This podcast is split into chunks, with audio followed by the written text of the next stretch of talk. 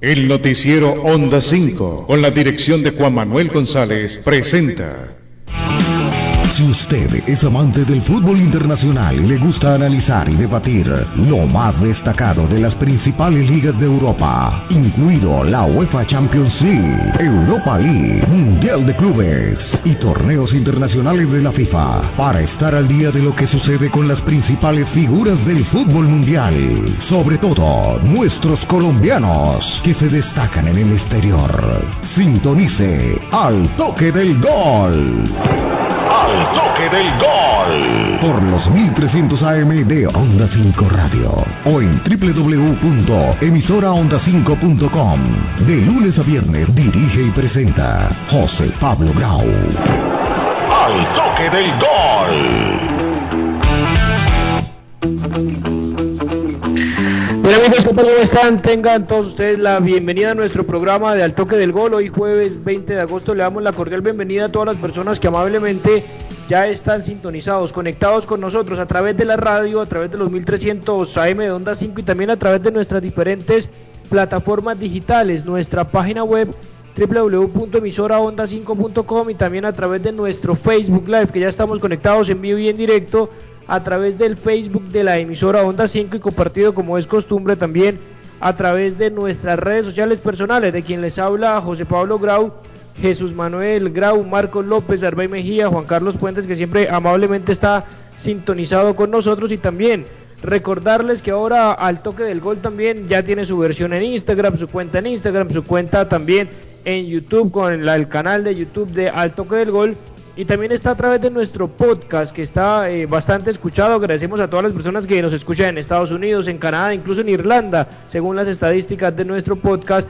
ha llegado también eh, el oído pues a hablar de, de fútbol internacional. Recuerden que nos pueden encontrar a través del podcast de Apple, el podcast de Spotify a nombre de Al Toque del Gol y ahí nos encontrarán hoy un programa también bastante interesante, caliente con todo lo que está eh, sucediendo en el fútbol internacional, principalmente en Barcelona, con ya la confirmación de Ronald Koeman como el nuevo técnico del Barcelona. Por ahí ya están sonando noticias, información que quiere tener mucho más neerlandeses que eh, los actuales en la plantilla, pues solamente hay uno como lo es Frankie de Jong y el ser eh, ex seleccionador de la selección de su país quiere también reforzarse y ya suenan nombres interesantes unos pueden gustar más que otros, otros con más juventud que los demás y suena incluso desde Danny Van de Beek, el jugador del Ajax que también deslumbró con aquel Ajax del propio Frankie de Jong y Matías de Lid, era el tercero ahí en disputa, estuvo a punto de cerrarse en su momento el pase por el Real Madrid y después se frustró y ahora le interesa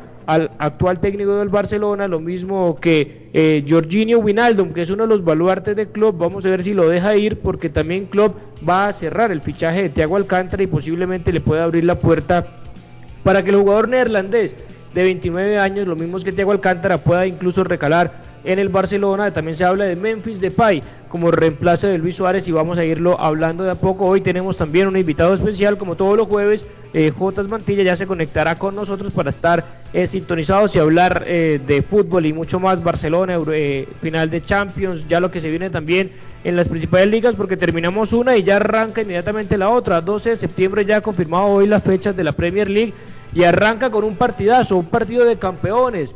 El Liverpool, campeón obviamente de la Premier después de 30 años, recibe en su estadio al campeón de la Championship, es decir, al Leeds United de Marcelo Bielsa, lo cual será sin duda un partido bastante interesante, bastante obviamente eh, complicado para Marcelo debutar en Anfield y debutar nada más y nada menos que de la mano del campeón. Pero bien, todo eso lo vamos a hablar y tenemos también una noticia directamente desde España de la corresponsal de ESPN hablando de la situación en la reunión de Lionel Messi, que antes que se conecte J lo vamos a escuchar para ir metiéndonos en el tema. Pero arranco entonces con la recorrida. ¿Qué tal Jesús? ¿Cómo estás? Buenas tardes. Muy buenas tardes, José Pablo.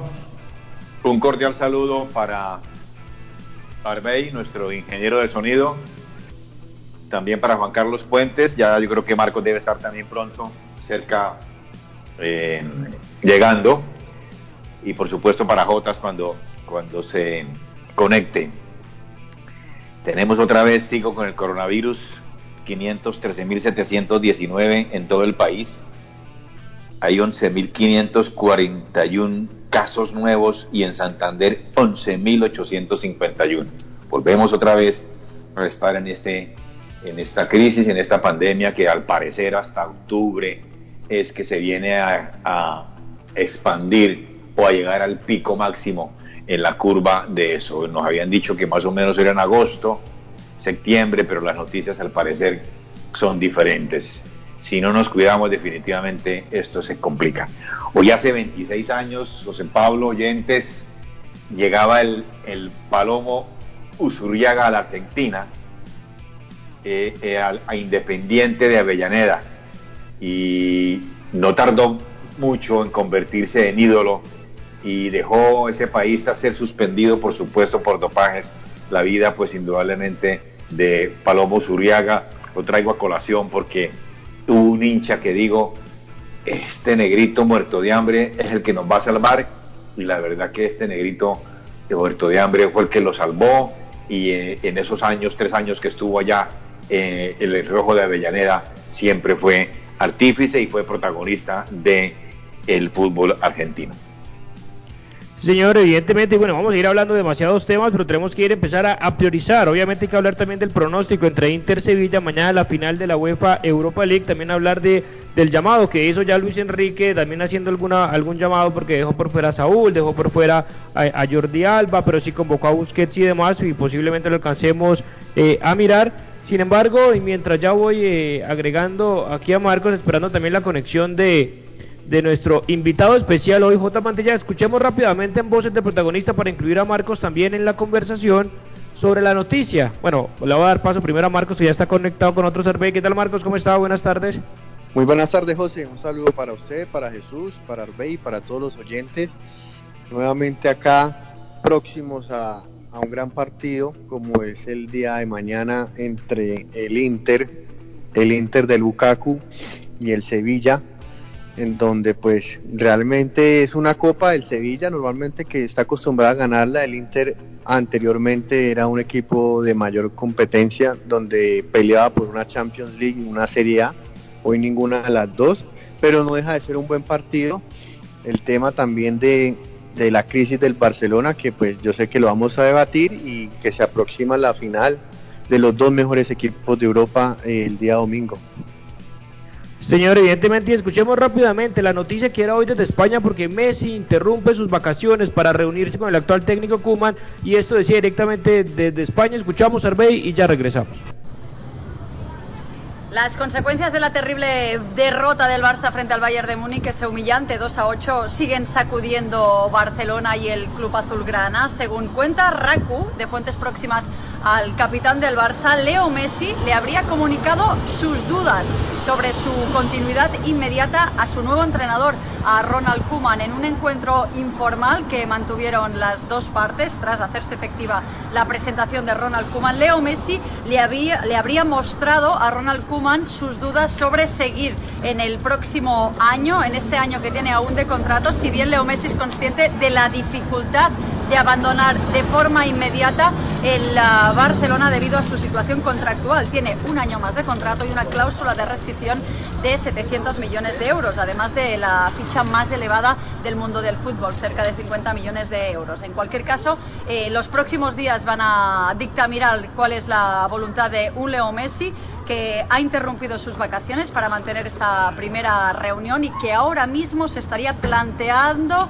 se, eh, seriamente seguir o no en Barcelona este próximo curso que debe empezar, si así lo permite la situación actual del COVID-19 en España, el próximo 12 de septiembre. Veremos si es una voluntad real del jugador o si eh, mediante este mensaje eh, quiere de algún modo eh, opinar sobre el futuro inmediato del club con una reestructuración profunda que ha informado el Barça y también su entrenador Ronald Koeman. Seguiremos informando en las plataformas de ESPN. Bien, ahí estamos. Entonces, Herbe, rápidamente, antes de que se conecte Jotas con nosotros, ya se va a meter a, al debate. Arranquemos con Jesús. Eh, tus sensaciones de la noticia que viene hoy directamente de España relacionando a, a Messi y las dudas de, de, su continuidad en el equipo culé. Eso se veía venir indudablemente. Eh, Messi está muy aburrido en el equipo, no está aburrido en la ciudad, ni más faltaba.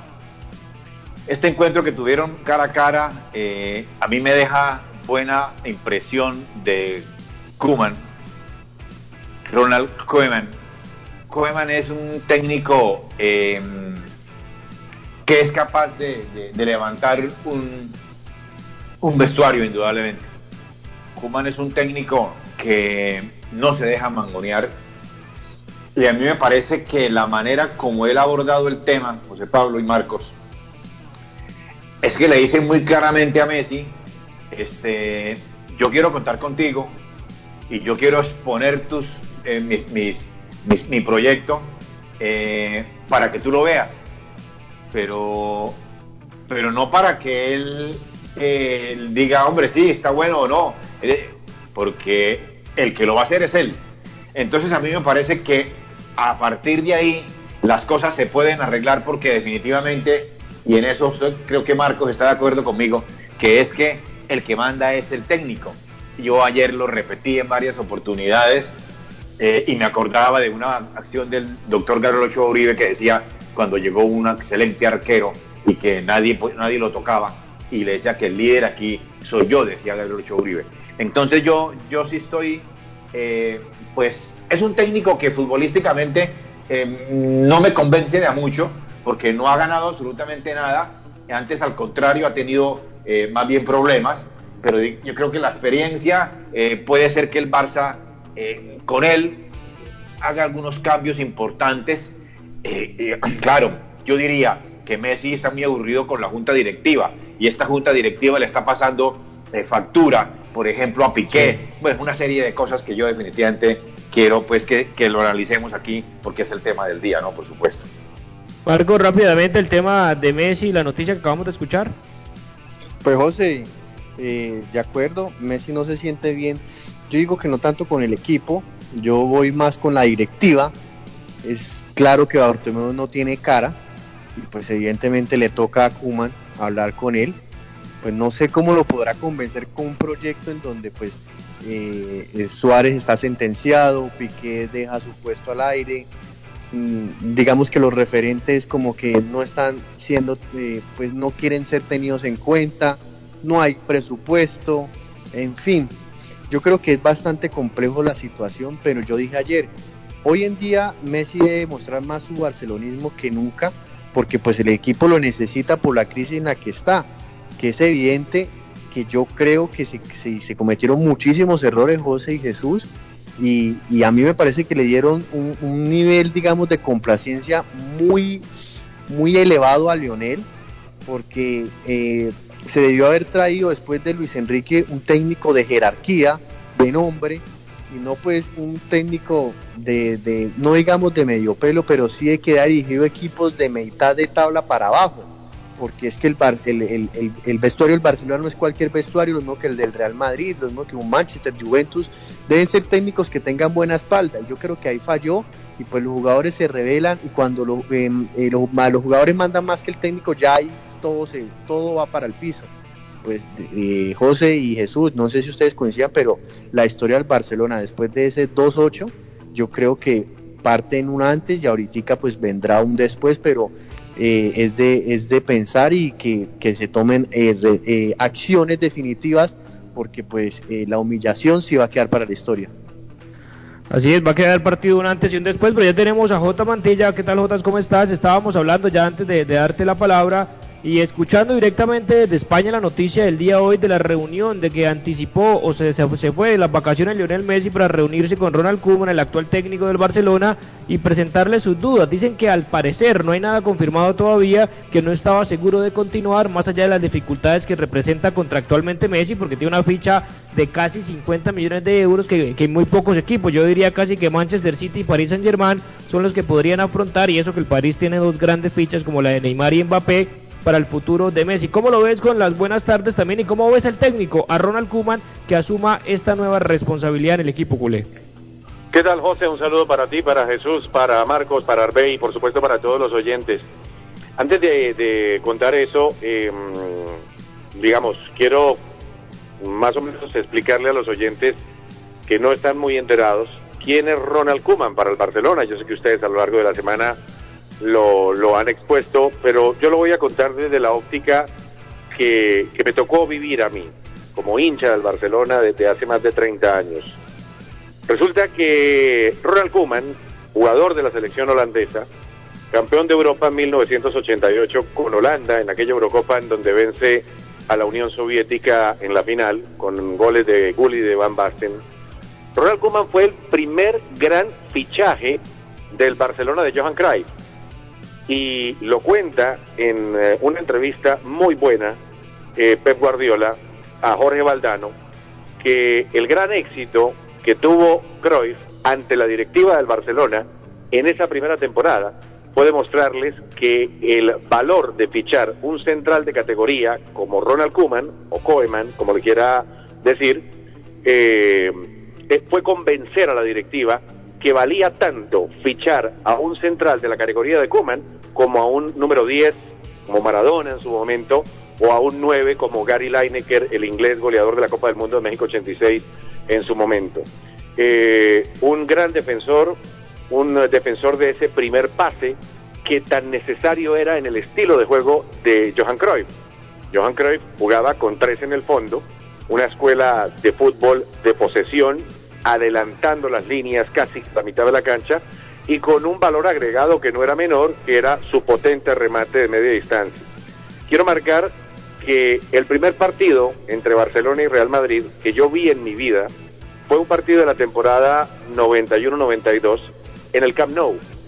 Y era toda una novedad en la ciudad de Bucaramanga, estaba hablando de hace 29 años, la ciudad de Bucaramanga tenía una empresa llamada TV Cable Promisión que estaba empezando a incursionar en las transmisiones de fútbol con canales mexicanos, peruanos, venezolanos, y era una novedad. Resulta que durante toda la semana en la radio se habló de que el próximo sábado es el gran partido Real Madrid-Barcelona, Barcelona-Real Madrid.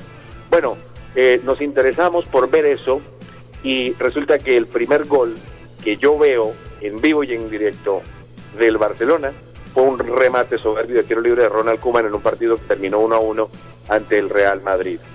Eh, Ronald Koeman, además de eso, es el autor del gol del título, del primer título de Copa de Europa o Champions League para el Barcelona, en la final de Wembley del año de 1992 ante la Sampdoria de Italia. Esto lo quiero marcar porque independiente de que sus resultados como entrenador en Everton, en Inglaterra, en el Southampton, quizás no han sido los mejores, estamos ante una leyenda del Barcelona. Estamos ante un tipo que marcó historia, cuatro ligas consecutivas, la Copa de Europa o Champions del 92. Y ese peso, a diferencia de, de, digamos, salvo Luis Enrique, ese es el peso que no tuvieron en su momento Valverde y el propio Setién, aunque visto como terminó la historia, lo de, lo de Valverde fue magnífico.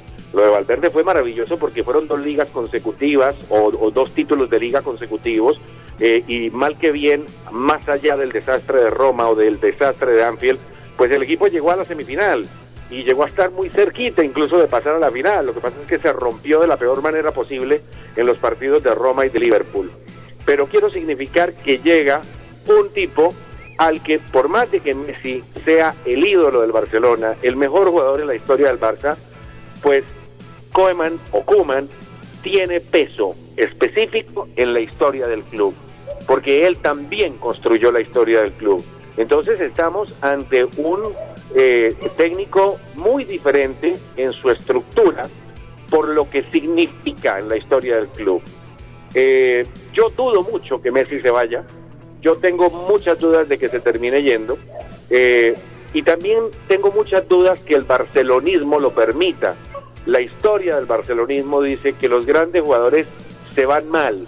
Se fue mal Maradona, se fue mal Rivaldo, se fue mal Ronaldo Nazario, eh, se fue mal el mismo Ronaldinho, más allá de que fue una decisión de Guardiola, eh, se fue mal Romario, eh, es decir, la lista es larguísima, hubo un editorial incluso que compartimos de Juan Pablo Barqui que marcaba ello, pero en esta circunstancia, donde no hay dinero para fichar, eh, donde hay que limpiar el vestuario, sacando tantos nombres de referencia, eh, el fichaje número uno en este momento que tiene el Barcelona se llama Leonel Messi. Es así, digamos, es, es algo paradójico que eh, lo primero que tiene que asegurar el club es la presencia de Messi. Yo creo entender que Messi está golpeado, eh, él siente seguramente que buena parte de la derrota, de la humillación recae en él, es decir, ¿a quién le va uno a pedir si no es a Messi? Y quizás él lo está pensando, yo creo que va a digerirlo con el paso de los días y va a terminar continuando por lo menos una temporada más. Eh, pero, digamos, mi expectativa es positiva a partir de la autoridad que tiene el arribo de Kuman. Mi expectativa no es positiva si yo voy si yo voy a los números de él como entrenador, pero quiero marcar un antes y un después. ¿Cómo eran los números de Rijkaard, otro técnico holandés cuando llegó al Barcelona? Eran inexistentes, incluso tenía en el lomo un descenso en el fútbol de Holanda y terminó ganando la segunda Copa de Europa o Champions en la historia del Barcelona. El vínculo con los entrenadores holandeses ha sido supremamente exitoso. Rinus Michel fue campeón de España, Johan Cruyff fue campeón de España en cuatro ocasiones y campeón de Europa, Rijkaard fue campeón de España y campeón eh, eh, de Europa, Van Gaal fue campeón de España y llega alguien que en su etapa como jugador fue campeón de España y campeón de Europa como Ronald Koeman. Luego, eso marca un ambiente ideal para arrancar algo que puede costar.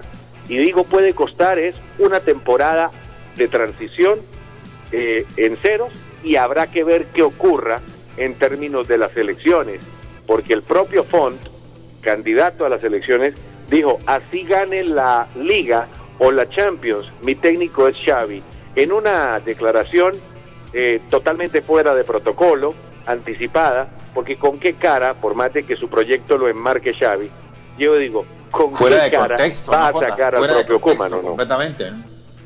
Fuera de contexto, ¿no, Jotas?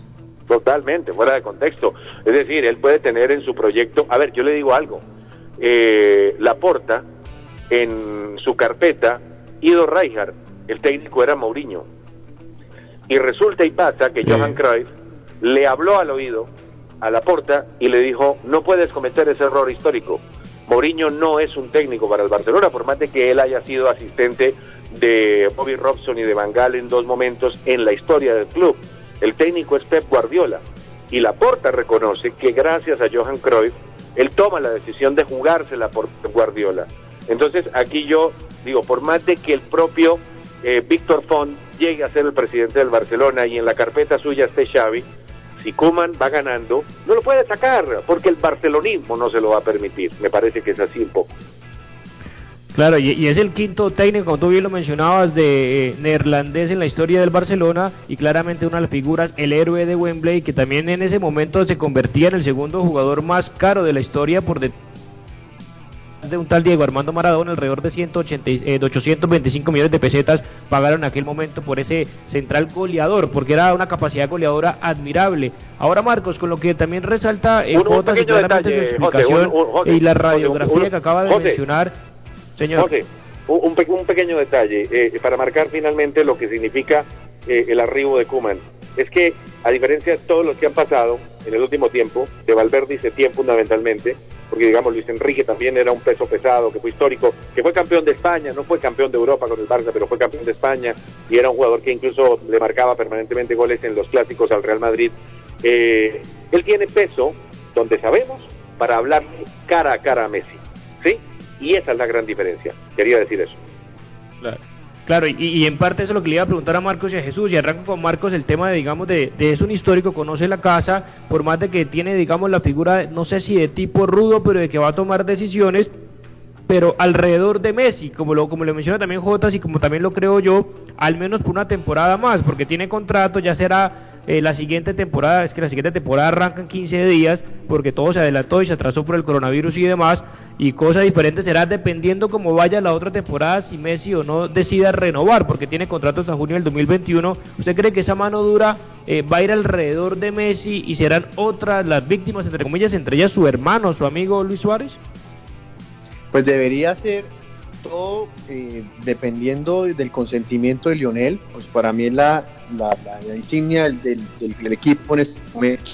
Pero sí Messi está apartado de esas cosas, es decir, apartado de los amigos, apartado de que si un jugador eh, para técnico es prescindible, imprescindible, pues él sea, digamos, diferente a eso porque la idea del técnico, y yo creería, y, y no sé si coinciden, es formar un equipo alrededor de Messi, pero pues él llevando, el técnico como tal llevando la batuta y organizando de la forma que es, sabiendo quién necesita Messi, porque hoy en día el, el- el equipo no produce fútbol y por más de que sea muy amigo Suárez, pues Suárez ya no da para tanto, eh, por más de que Piqué lleve tantos años, pero pues ya no es el mismo Piqué, el mismo Busquets, entonces total, eh, el Messi debe ser la ficha clave, pero pues realmente el que debe tomar la última decisión es el técnico.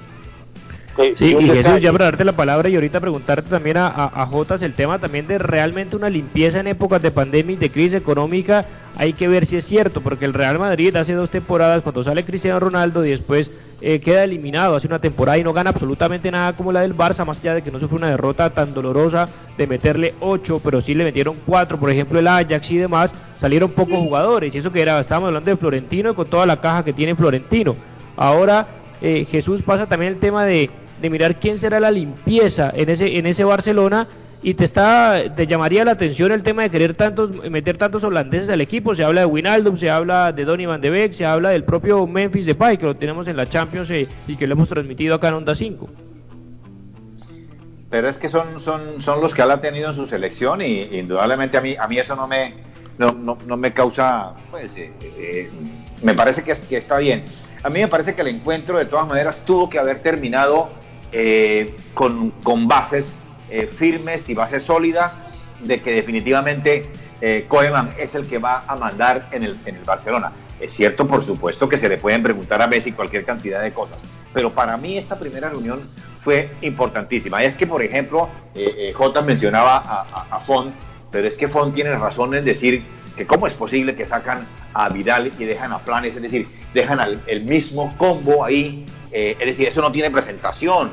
Entonces, entonces definitivamente, yo no sé, Bartomeu se está, se está lavando las manos, está, eh, no sé, pero de todas maneras me, me no, pareció pero eso hay que un no- no- no detalle. Jesús, que habla, hay, hay un detalle, a ver, hay un detalle que habla bien de Bartomeu desde mi manera de ver las cosas.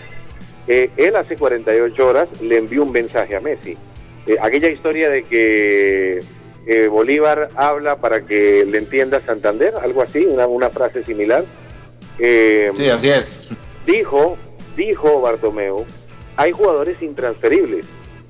Y en los intransferibles incluyó a Semedo, incluyó a Dembélé rarísimo se me e incluyó a Griezmann. Y aquí es donde me tengo que me, me quiero detener. El incluir a Griezmann y el no incluir dentro de los eh, intransferibles a Suárez es un mensaje directo de Bartomeu a Messi. Es decirle, eh, el 9 del, no del futuro, el 9 del momento es Griezmann, no es eh, Suárez. Y yo creo que eso también lo tiene muy claro el propio Ronald Koeman. Eh, muchos hablamos de armar un equipo alrededor de Messi. No, eh, hoy hay que armar un equipo donde Messi sea lo suficientemente incluyente, pero no alrededor de Messi. Hay que armar un equipo donde sea influyente Griezmann, donde sea influyente el propio Dembélé, el equipo pagó una fortuna por él y hasta ahora punta de lesiones y, y, digamos comportamiento De John Jotas, no sé. influyente de John también, ¿no crees tú? El De mismo John de John. ¿no? Pe- pe- claro, pero digo yo, eh, lo importante, hay un detalle que a mí me hace creer que Messi va a seguir, y es que en su fuero interior, él no va a querer que el último recuerdo con el club de su vida sea la humillación ante el Bayern del 8 a 2. Entonces, ese deseo que seguramente Messi va a, ir desarrollando en próximos días de revancha, de irse quizás la próxima temporada, pero con algún título, así sea la Copa del Rey, por mínimo que sea, es diferente. Entonces yo no creo que se vaya a ir, yo creo que está dolido, que le está haciendo una especie de luto al 8-2, una especie de luto a esa estrepitosa derrota, pero va a querer continuar y yo creo que eh, él también necesita un técnico de peso también, porque estaba acostumbrándose a cualquier entrenador y de pronto eso también eh, va a significar una especie de motivación para que él mismo diga, ok, vamos para adelante. ¿Por qué? Porque él necesita eh, que un entrenador no llegue y hable maravillas de él, sino que él termine enamorado del entrenador, como en su momento terminó enamorado de Guardiola. ¿Sí? Él no, él no estuvo, claro. después de Guardiola, él no estuvo enamorado de ningún entrenador, incluido Luis Enrique. A Luis Enrique, a, a- a Luis Enrique Messi le manejaba el vestuario. Entre Messi, Suárez y Neymar le manejaban el vestuario. Lo que pasa es que ganaban. La diferencia es que hoy no ganan, ¿sí? Pero él necesita un técnico que lo motive y al cual le crea. Y, y yo creo que ese es el caso de Kuman. Y yo creo que también les voy a sería un preguntar peso. también ah, perdón, claramente- perdón, perdón. Yo creo que se le quita un peso encima a Messi, José Pablo, Jotas y, Marcos. Se le quita un peso encima ya a la edad que tiene de él ser más o menos que el responsable de casi que de todo. Es que eso es lo que iba a decir. Yo no sé si es tan cierto el tema, más allá de que él también lo había leído por ahí una nota en su momento. Bueno, claro, el técnico que le dio la oportunidad al primer equipo fue Frank Rijkaard y siempre lo ha mencionado como uno de los que le tiene mucho agradecimiento y aprecio incluso más allá de lo que significó después Pep, eh, Guardiola. Y arranco con Marcos también y la recorrida con Jotas. Yo no sé, siempre queremos y ya llevamos que 15, 16 años viendo a Lionel Messi que no tiene la personalidad de Puyol, la de Chicho Serna, la de Macherano y demás, porque simplemente no la requiere para mostrar lo genio que es con el balón en sus pies. Y así ha demostrado y levantado seis balones de oro, cuatro champions, seis botas de oro, etcétera. Y lo que requiere en este deporte colectivo es que cada uno asuma su rol, que cada uno asuma lo que corresponde y claro que él se siente mejor rodeado de un ecosistema donde él no tenga que ser el que grita, el que pelea, el que insulta, el que va a pelear con el árbitro, etcétera, porque para eso tenía rodeado a unos compañeros. Más allá de eso, y está la disputa en que unos dicen que siempre pone técnico, yo no sé si Messi haya querido Marcos poner un Ernesto Valverde, por ejemplo, poner al mismo Quique Setién. Ya después de pronto ve las falencias en liderazgo de esos equipos que le toca obviamente él con con sus amigos o con los referentes, porque más allá de, ser amigos también han sido referentes del Barcelona, por más de que hoy en día no pasen por su mejor momento, y requiere, digamos, de Kuman para que sea un histórico, que tome decisiones, que se ponga en la batuta de lo que le corresponde y, y dejen de estar tindando tanto a Messi, porque se veía desorden con Kiki se tiene en los entretiempos y demás, porque el equipo no jugaba nada, para que él pueda hacer lo que corresponde. Y, la imagen que dice J es muy cierto, Marcos, ya para cerrar mi intervención, de que no va a ver a su archienemigo futbolístico, entre comillas, como Cristiano, que se fue del, Real, pero con una Champions encima, a verlo en ese fatídico 8-2. Yo, yo creo que para Messi le favorece, primero, que tenga un técnico de peso, al menos en el vestuario, al menos en la historia del club, y que traiga compañeros que tengan una personalidad que él ya no va a tener. Tiene 33 años, se va a morir así porque simplemente es su personalidad y él lo que requiere es tener esa facilidad de volver a la alegría, saber que tiene un equipo que lo respalde, Marco. ¿Estamos ahí? Bueno, mientras eh, Marco se va, Jotas, de tu opinión al Hoy se respecto. manejó la noticia, hoy se manejó la noticia de que en la operación de Lautaro Martínez ingresarían Luis Suárez y Busquets para el Inter, ¿no? Sí, son una, una, una de las que suenan.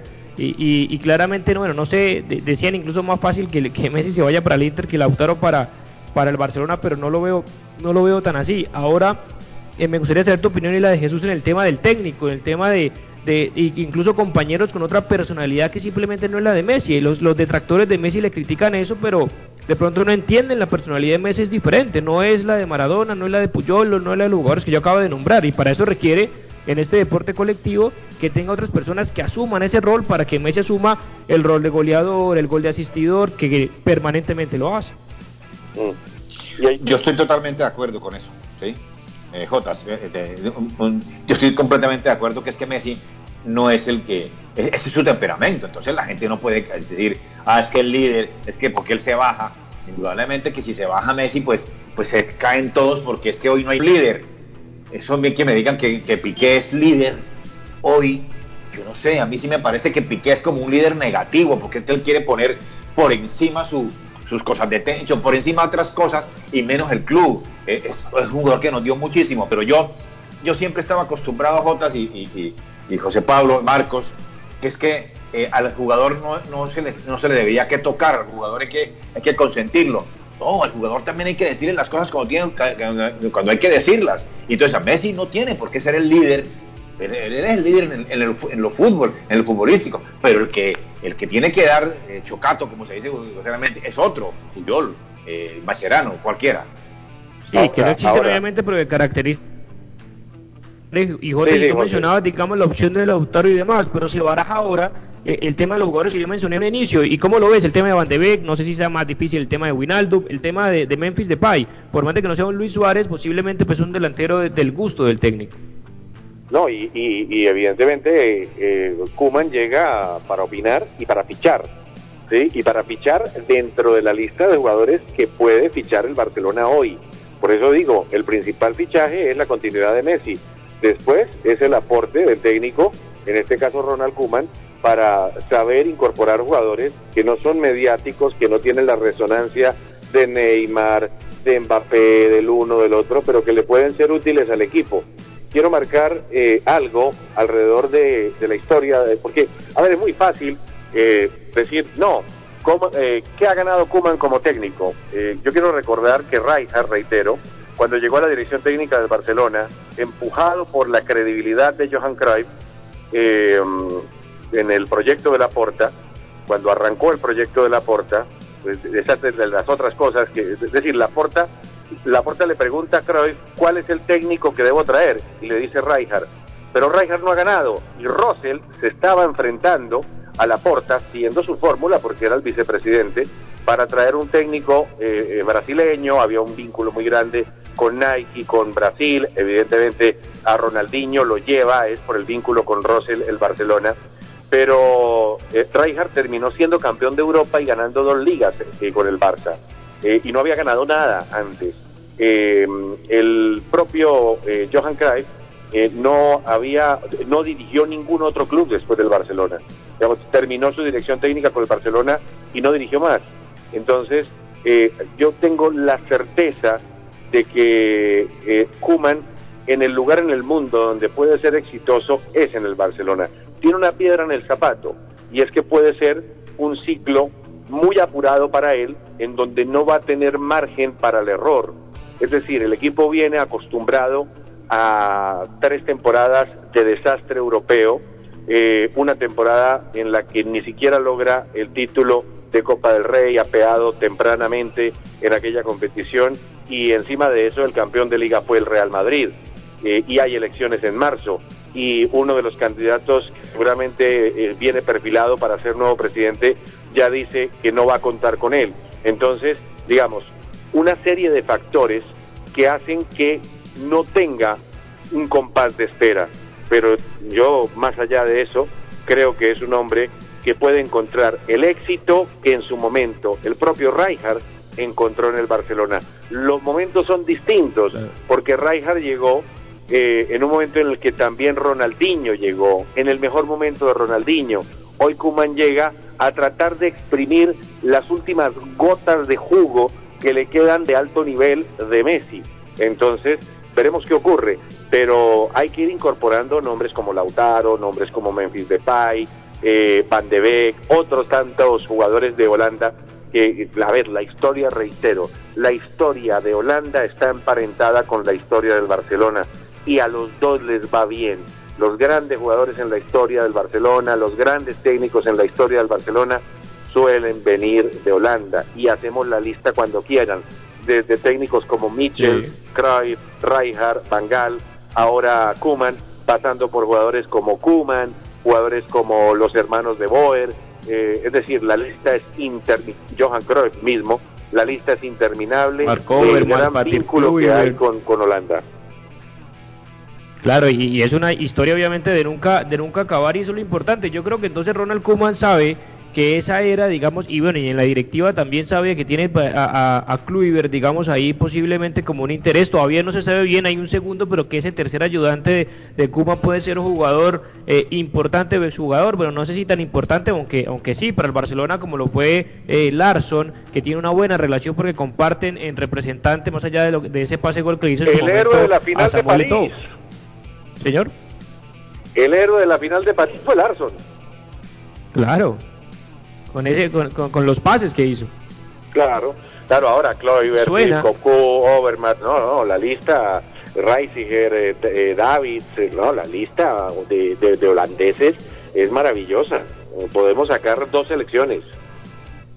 Totalmente. Y yo creo que entonces, Jesús, para, para escuchar a Pedredol, que también quiero, quiero debatirlo ahí con ustedes antes de irnos también a la primera pausa, es el tema que Ronald Koeman obviamente sabe que estaba fichando, sabe el contexto, sabe lo difícil que es, que no tiene margen de error evidentemente, y sabe que, como dicen en España, es el último tren porque ya le había dicho que no al Barça, eh, antes porque sabe con el compromiso de la selección para la Eurocopa, cancelada la Eurocopa, eh, le tocó renunciar a su selección porque sabía claramente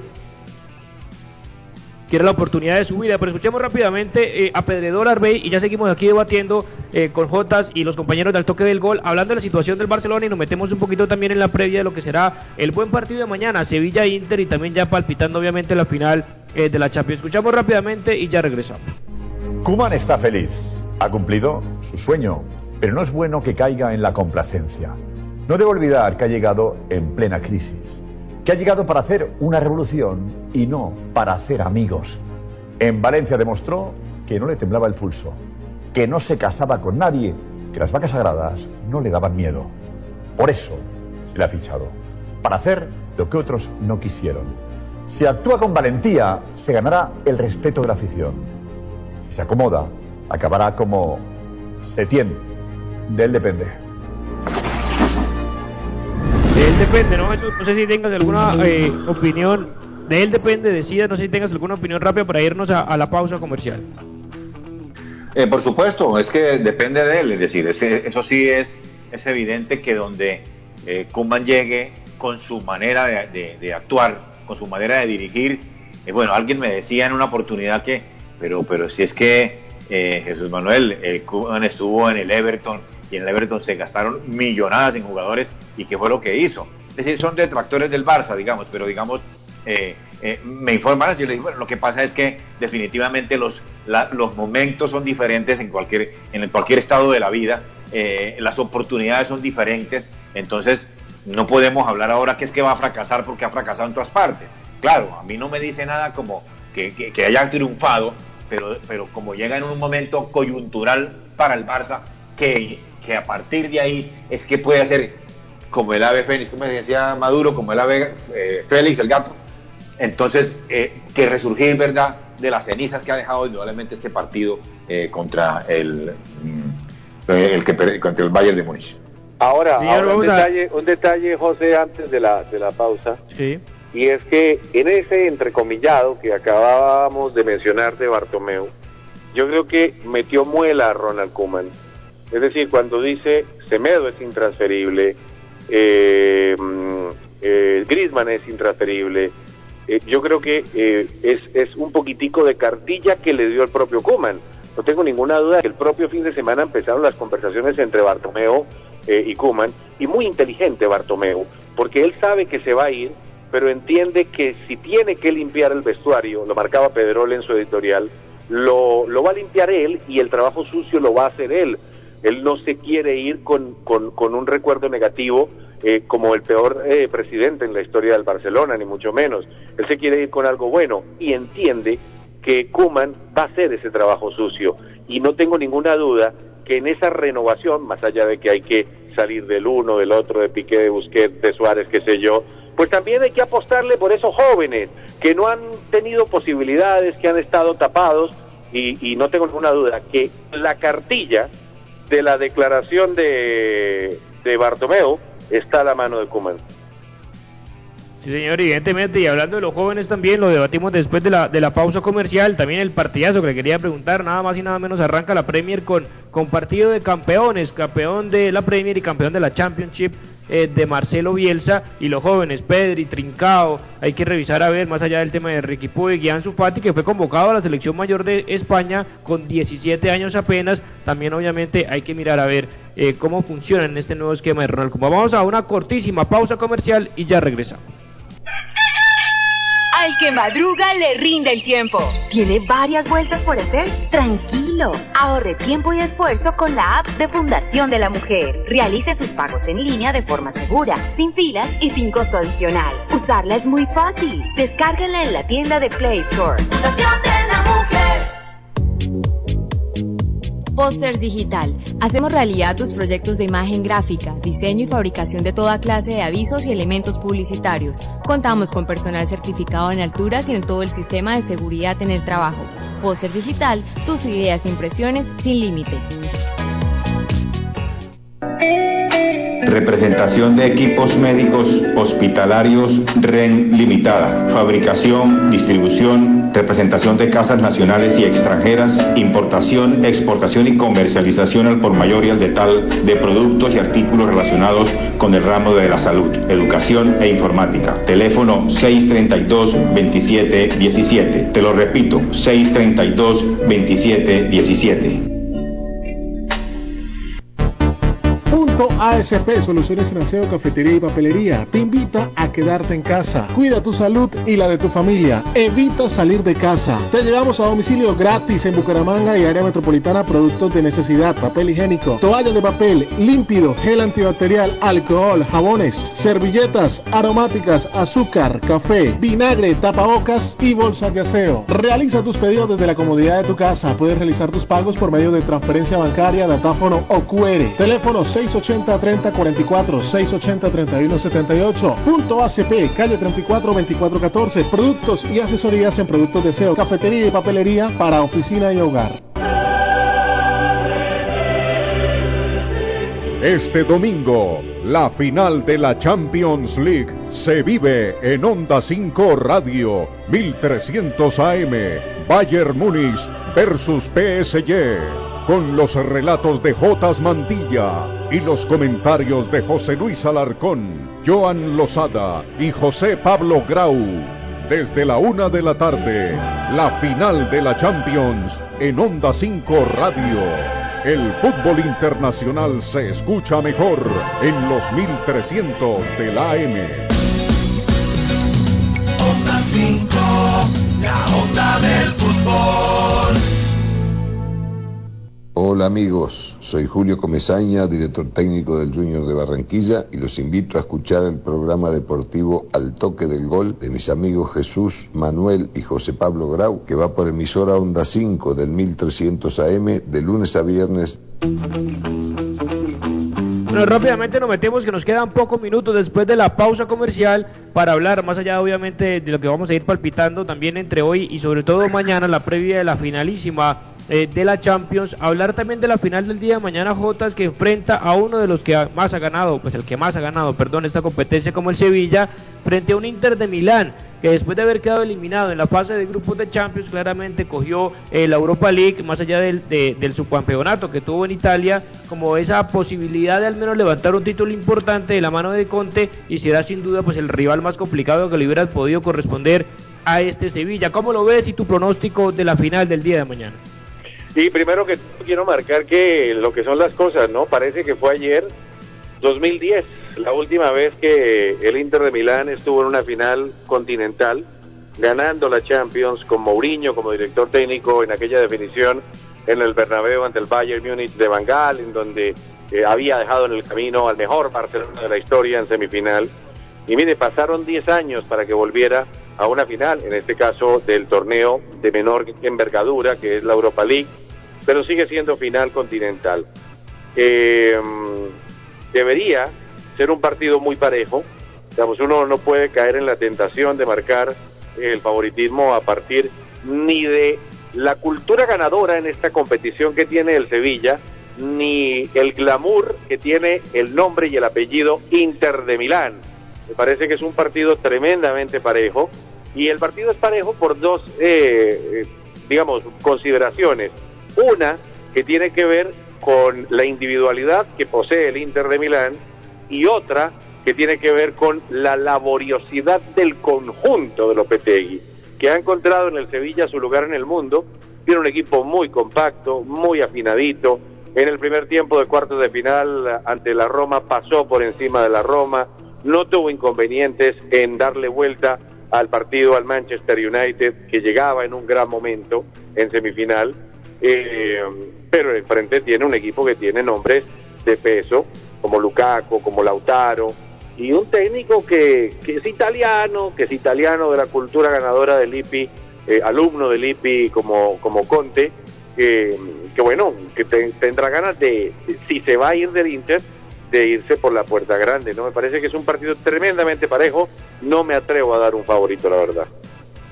¿Y tú te atreves, Jesús, a dar un favorito de este partido? Bueno, yo, yo creo que sí. Ambos llegaron indudablemente a, la instancia porque fueron los mejores, no hay nada que hacer. Es un partido parejo, sí, pero yo veo que el Inter puede llevarse un poquitico más, eh, me inclino un poquito más por el Inter. Este, ¿Por qué? Lukaku, Lautaro, Alexis, bueno, si está, eh, Christian Eriksen. Este, hay un conjunto eh, eh, que Conte puede llevar. Ahora, es un, equipo que viene de Champions, ¿no, Jesús? El Inter viene de la ronda de grupos de Champions. El, digamos, el Sevilla sí viene toda la competición en la Europa League. Sí, claro, por supuesto, por supuesto. Entonces, a mí me, me, me hace dar una diferencia, Jotas y José Pablo. unas pequeñas diferencias que, que puedo notar yo ahí. Por ejemplo, eh, cómo terminó el Inter en la serie, eh, en la serie A, ¿sí? Eh, cómo enfrentó estos partidos últimos que tuvo en la, en la Europa League. Este, tiene 11 partidos, indudablemente sin perder. Entonces, eh, me parece que, que, hay un problema ahí para, para, para, para, para el Sevilla. Claro, este, le, encontró rivales complicados, Jota, se encontró a, eh, José Pablo, Getafe, Leverkusen, el Charter, entonces no encontró, no encontró fáciles. En cambio, el, Sevilla, no sé, yo lo vi eh, en los últimos partidos, para mí no han sido lo mejor, ¿sí? Eh, por ejemplo, mm, contra la Roma, Jota, no sé, yo no, no, lo vi, no lo vi fino, no, lo vi claro. y contra el Manchester United, ¿verdad? Que se enfrentó con un Manchester United que, no era lo que venía haciendo. Entonces, acordémonos que, el arquero, eh, ¿cómo es que se llama el arquero? Eh, Bono, eh, de, de, fue la figura. Entonces, para mí yo veo un, un, poco sesgadito hacia el Inter, con todo el respeto pues de todos, pero esa es mi, apreciación. ¿no? Claramente tiene la personalidad el Sevilla, obviamente, de conocer muy bien esta competencia, de ganarle las cantidades de veces que le ha ganado, sobre todo con Unai Emery, que está montando buen eh, Villarreal. Más adelante después hablaremos con Parejo, con Coquelin y con el mismo Taquefusa Cubo también. Hay que esperar si sale, si sigue Carlos Vaca en, la, en, la, en el equipo, si tiene a Paco Alcácer, es decir, un equipo interesante el Villarreal de Emery, pero claramente yo también me inclino por el lado del Inter por las capacidades individuales. No es lo mismo tener a Nesiri arriba de 9, bueno, Luke de Jong fue el que le anotó el gol al Manchester United, pero claramente Lukaku. Y lo que significa Lautaro Martínez es muy importante. Marcos ya por fin arregló su problema de internet y le quedan pocos minutos meterse en la previa de la final de la Europa League, que usted lo había mencionado en su título. Marcos, ¿está por ahí? Sí, José, yo estoy y pues la verdad por nómina, yo creo que el Inter está un poco más arriba que el Sevilla. Por juego están los dos muy parejos, no deslumbra el juego ni el uno ni el otro. Pienso que digamos, por experiencia, eh, eh, el Sevilla tiene, digámoslo así, eh, más conocimiento en esta distancia y pues en esta competición. Es una final donde, donde el Sevilla normalmente juega para esto, porque realmente no pelea nunca este, la Liga Española. Y el Inter, pues acostumbrado a que ya está relegado a la Serie A, pues es lo único que le queda y pienso que, que digámoslo así, salvaría de, buena manera una temporada en donde realmente comenzó muy bien, pero se fue desinflando. Eh, yo creo que pasará por el buen momento de Lukaku, eh, de Eriksen, y, que pues eh, también en Sevilla tiene a, a, Ocampos, pero pues yo creo que Lukaku puede ser determinante en esta final. Y quería rápidamente, porque nos queda Jotas apenas. José, una, línea, una línea final sobre la, la definición de mañana de la Europa League. Yo veo en el Sevilla una velocidad más que la del Inter. Parece que este Sevilla de Lopetegui juega a un ritmo más veloz que el propio Inter. Y por ahí puede estar la clave. Por eso yo decanto mi decisión por el lado del Sevilla. Yo lo veo más rápido al Sevilla que a esta versión del Inter de Milán.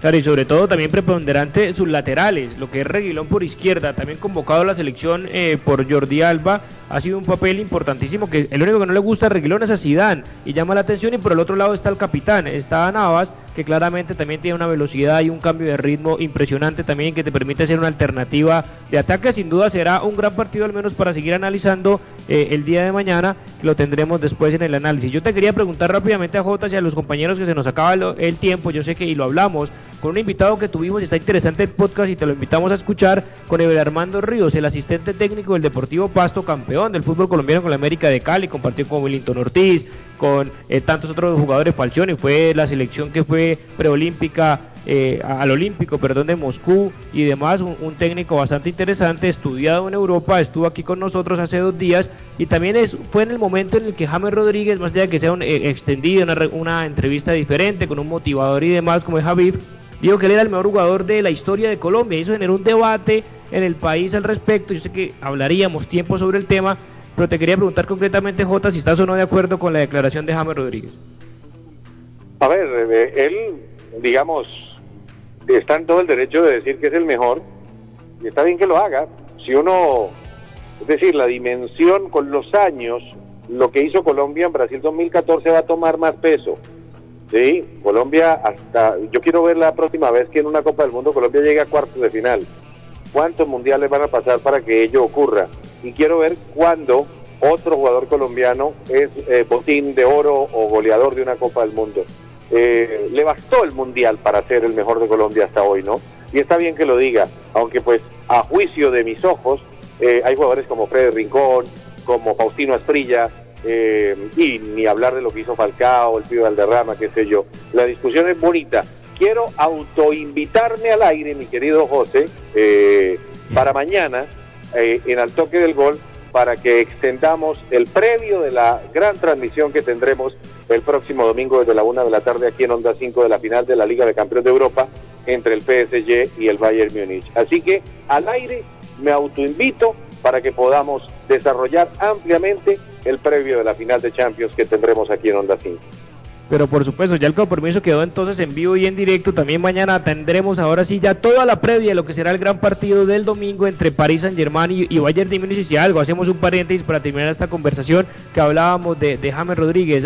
Voy a despedir primero a Jotas y ya escucho eh, a Marcos. Gracias Jotas por estar con nosotros y nos vemos entonces mañana también para hablar, ahora sí largo y tendido también, de toda la previa de lo que será este gran partido de la Champions League. Para mí es un verdadero gusto y nos oímos mañana. Un abrazo para todos. Gracias, Y rápidamente, Marcos, que nos acaba el tiempo, Jesús obviamente lo, va a terminar y lo hablábamos ayer. El tema de James Rodríguez, sus sensaciones rápidas, eh, Marcos y Jesús, para ya despedirnos de los oyentes y despedirnos de este programa de Alto Toque Pues, José, que no es normal de que un jugador, pues, eh, digamos, eh, se diga las cosas así tan abiertamente. Para mí sí es uno de los mejores entonces lo que sorprende pues más que todas las declaraciones, pues en el momento en el que está James Rodríguez, yo creo que lo hace más como para darse publicidad misma. Y está en todo su derecho, se puede discutir, para unos sí, para otros no, pero pues yo no, pues ninguno es como para juzgar que, porque también tiene sus motivos para decir eso. Para mí, yo de todas maneras sí pienso que, que lo catapultó fue el Mundial, sí, pero, pero yo me quedo con jugadores que, que no pudieron ir a un mundial como Willington Ortiz y como una serie de jugadores importantes como Alejandro Brand. Eh, era otro fútbol, por supuesto, en otra época, pero jugadores que brillaron, Jairo Arboleda, era, daba gusto, yo creo que Jairo Arboleda estuviera en esta época, por Dios, eh, estuviera jugando en la luna, por, por lo menos. Entonces, este, sí tiene el aval de ser el mejor por, por lo que hizo en ese mundial, pero, pero es, es de los mejores, indudablemente. Pero el mejor yo lo pongo en duda. Sí, es un tema de personalidades también, lo vamos a seguir hablando, debatiendo, podemos hacer incluso un, podcast especial de James Rodríguez porque las estadísticas las tiene, los números las tiene, los equipos en los que ha jugado eh, difícilmente otro jugador colombiano lo haya o lo haya incluso a igualar o a superar. Para mí me gustan más los, jugadores que son más un poco más humildes, que lo, lo debaten otro tema. Todavía no ha, acabado, no ha acabado la carrera James y a mí me quedó pendiente lastimosamente después de ese magnífico mundial, después de esa temporada que tuvo el Real Madrid, fue completamente desaparecido y desafortunadamente por la mala toma de decisiones que hizo en su momento, sobre todo de quedarse en el Madrid, no quedarse en este Bayern por el frío y otros factores, yo creo que le pesaron en su carrera deportiva y tenemos que hablar de James, sí, de lo que hizo hace seis años y esos años de para acá eh, realmente fue una estela de lo que fue ese gran mundial que desafortunadamente hubiera podido explotar de una mejor manera salvo la primera temporada con el Real Madrid. Pero bien, llegamos a nuestro final de programa. Agradecemos a todas las personas que amablemente estuvieron sintonizados con nosotros a través de la radio, redes sociales, nuestro podcast del Toco del Gol, que ya más adelante sale eh, publicado. Y nos escuchamos el día de mañana para debatir de la mano también de J. Mantilla toda la previa de lo que será el gran partido del domingo que tendremos en transmisión a través del Supercombo del Deporte, del partido que estábamos esperando, del que los representantes de los campeones del mundo, de Francia en Rusia 2018, de Alemania en Brasil 2014, se van a enfrentar el próximo domingo. Muchísimas gracias a todos ustedes y que tengan una feliz noche. Una feliz noche y mañana va a estar también excelente el programa. Nos encontramos mañana. Muchas gracias a todos y feliz noche hasta mañana.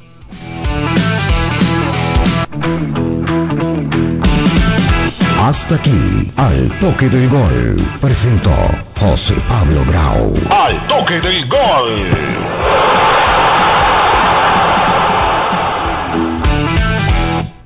Escucha y siente alegría. La diferencia es la variedad. Programación que te llena el corazón. Aquí hacemos radio de verdad. Onda 5. La mejor programación. Onda 5